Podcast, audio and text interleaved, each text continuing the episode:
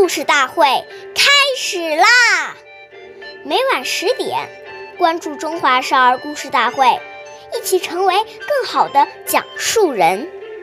岁月易流逝，故事永流传，弘扬中华瑰宝，传承红色基因。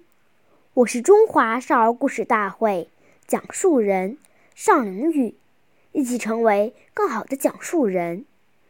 今天我给大家讲的故事是《故事大会红色经典故事》第十五集《刘少奇植树》。一九四七年九月，全国土地会议期间，许多干部骑马而来。开会时，把马拴在村旁树林里，人到村外山沟里去开会。由于人多马多，照顾不到，不少树被马啃了皮。第二年春天便发不出芽来。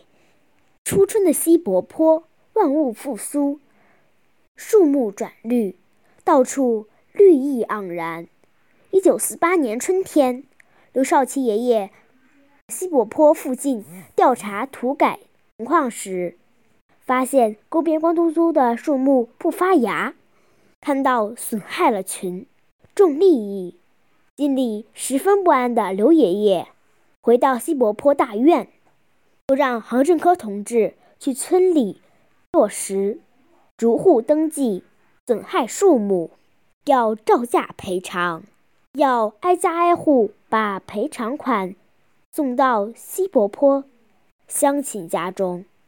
弄得乡亲们说什么也不要。杭振科同志。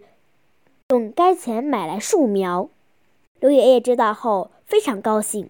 他带领机关的工作人员和群众一起把树苗栽上。几年后，西柏坡河岸郁郁葱葱，装点着西柏坡一片生机。关注中华少儿故事大会，一起成为更好的讲述人。我们下期再见。